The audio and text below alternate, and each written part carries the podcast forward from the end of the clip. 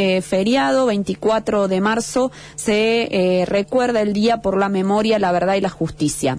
De todas maneras, esto está teniendo un lugar muy importante y lo ha tenido durante toda la Semana de la Memoria con muchísimas actividades diferentes que van a seguir hoy y mañana, por supuesto. Vamos a hablar, algunas de esas actividades están llevadas a cabo de parte de la Huella, Asamblea Permanente por los Derechos Humanos eh, de aquí, de nuestra ciudad. Bueno, y uno de sus miembros es Joaquín Albornoz, que ya nos atiende para charlar un poquito qué es lo que están haciendo. Joaquín Fernanda te saluda, ¿cómo estás? ¿Cómo va, Fernanda? Un saludo para vos y, para toda la audiencia de la radio. Gracias por atendernos, Joaquín. Bueno, contanos qué estuvieron realizando durante esta Semana de la Memoria.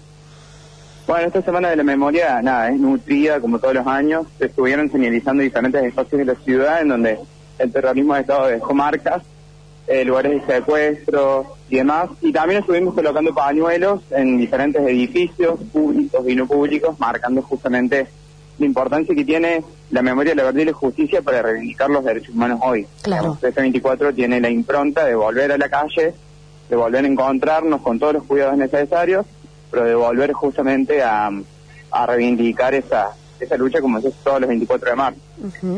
Eh, contanos un poco el trabajo que hacen desde la huella. Decías recién eh, volver a, señalizar lugares que fueron escenarios de esta de, este horror.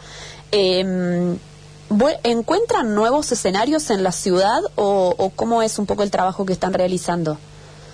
Bueno, nosotros puntualmente el trabajo que estamos realizando tiene que ver con la recuperación eh, y gestión patrimonial de lo que fue la cárcel del ex Buen Pastor, que la cárcel de mujeres y un asilo también, que estamos tratando de recuperar como museo sitio de la memoria, pero además de eso un espacio cultural y de promoción de derechos.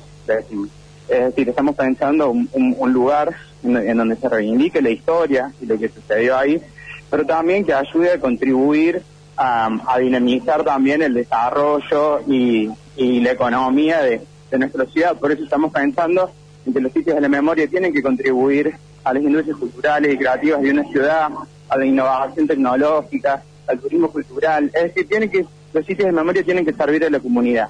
Entonces, justamente, la idea es en hacer esa intersección entre lo que es la defensa de la historia, de, la memoria y demás, pero también con la actualidad, con un presente que todo el tiempo reactualiza esas consignas y que nos obliga a pensar en esto que decías vos, en nuevos escenarios para ir, nada, trabajando sobre esas cosas. Claro, que esos lugares históricos no sean eh, eh, por ahí mencionados solamente un día como el de mañana, sino que sean más eh, con, más asiduidad de gente, de parte del turismo y demás. ¿A, esos, a eso apuntan?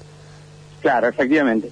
Que no solamente los sitios aparezcan el 24 de marzo, sino que en realidad forman parte de la vida social y comunitaria de una ciudad. Digamos que eso es lo que sucede en diversos puntos del país y creemos que Río Cuarto no se tiene que quedar atrás en ese sentido y estar pensando en otros espacios de, del país y de Córdoba, en donde justamente los sitios de la memoria forman parte de la vida de la ciudad, digamos, más allá de, del, ir a, a, tomar mates o para hacer el rato, tiene que ver en realidad con, con poder estar articulando ahí actividades culturales, claro. digamos que que le sirven a la comunidad. Claro. Bueno, contanos un poco más de, del lugar El Ex Buen Pastor, que era donde funcionaba un colegio. Este colegio ya se mudó, así que ustedes ahora disponen un poco de ese espacio eh, con, con más facilidad. ¿E, ¿Es así? ¿Hacia dónde va esa investigación? Claro, sí es. Nosotros, bueno, a partir de toda la, la, lucha de estos cuatro años hemos conseguido que la congregación de monjas, que era la propietaria de esa manzana, o todavía sigue siendo la propietaria de una parte de esa manzana, dona el 16% a la Municipalidad de Río Cuarto. El 16% es el casco histórico o es parte del casco histórico de la Manzana, ahí en Santiago del Estero Colón, para quienes no conocen, y eso está declarado en la actualidad como patrimonio cultural eh, de la ciudad. La idea es que una vez ahora la escuela mudada, digamos, el edificio en este momento está vacío, se pueden empezar a hacer habitables las instalaciones para desarrollar lo que nosotros llamamos actividades de bajo impacto patrimonial, que en realidad son actividades que nosotros ya venimos desarrollando en instituciones educativas, en otros territorios de la ciudad, en donde nada, hacemos recorridos, repasamos un poco la historia de la ciudad, nada, articulamos actividades pedagógicas. Perfecto. Perfecto. Bueno, hoy van a colocar pañuelos en la Defensoría del Pueblo, ¿está bien? ¿Y qué otras actividades tienen para hoy? Hoy, bueno, eh, venimos de, colocar pañuelos también en el Tribunal de Cuentas, salimos en la Defensoría del Pueblo, vamos a proseguir por el PAMI, también por otras instituciones públicas, pero también hay actividades en la universidad, a las cinco y media una jornada de memorias en, en, homenaje a Rita Ales, que es la hija de Susana Dillon, madre de Plaza de Mayo de nuestra ciudad, pero además de eso, estudiante de trabajo social. Eh, los compañeros de ATE a las seis y media van a estar poniendo también un pañuelo en su, en, su sede, en la calle San Martín. Y a la noche nos encontramos en, el Expo Pastor a hacer la, histórica vigilia, la tradicional vigilia que, hacemos todos los años esperando las 12, esperando el 24 de marzo. ¿Convocan a toda la comunidad para la vigilia de esta noche? A toda la comunidad, sí. Bien. Ahí en Santiago del Estero y Colón. Claro, desde las 23. Bueno, y todo va a culminar mañana con la marcha a las 17 horas mañana el martes a las 17 horas desde el Buen Pastor. Y que sea en el Buen Pastor no es casualidad, no solamente por esta conquista que de la que te hablaba, de haber conseguido que se declare como patrimonio y que forme parte de la vida social de la ciudad, sino también porque el, el, Buen Pastor nos habla también de, de, las particularidades o más bien de la integralidad del terrorismo de Estado. Digamos, estamos hablando también de, de la complicidad de un sector de la iglesia, que digo, el Buen Pastor era administrado por monjas, y también nos amplía un poco la mirada respecto de lo que fue la dictadura, porque no solamente analicemos el peso específico de la dictadura sobre los expresos, los familiares y las víctimas directas, sino también sobre las mujeres o los cuerpos feminizados, los sectores populares en general, que muchas veces son invisibilizados como, como también víctimas de, delitos de lesa humanidad. Bien, entonces mañana también desde el ex Buen Pastor a las 17 horas de ahí parten.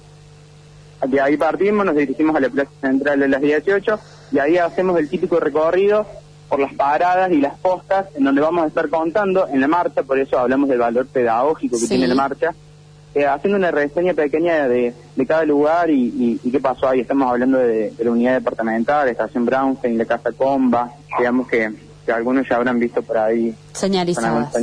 Perfecto. Claro.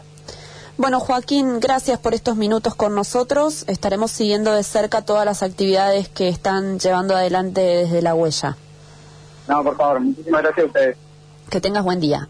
Joaquín Albornoz es miembro de la Huella, Asamblea Permanente por los Derechos Humanos, una organización desde, de nuestra ciudad que, eh, bueno, empezó a ser más conocida por este trabajo, ¿no? Donde funcionaba el Colegio Santa Eufrasia, allí en... Eh, el, macrocentro de nuestra ciudad y que, bueno, este colegio ya tiene su institución, su edificio propio, se han mudado hace poco y, eh, bueno, están allí eh, rescatando, ¿no?, estos espacios, eh, el ex buen pastor, como ellos lo llaman, como es, y se va a hacer la vigilia esta noche ahí desde las 23 y mañana parten desde las 17 horas en la marcha por la memoria, la verdad y la justicia. Con esta particularidad, ¿no? De ir por lugares emblemáticos y que son parte de la historia de aquel entonces en nuestra ciudad, pero también aportando no solo juntarnos y caminar, eh, sino también